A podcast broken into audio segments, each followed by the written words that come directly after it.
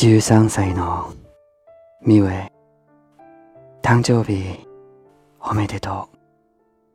本当はこうな録音じゃなくて直接おめでとうって言いたいし言うつもりでいるんだけどもしもミウの誕生日を忘れてしまったりわからなくなった時のために今録音しています。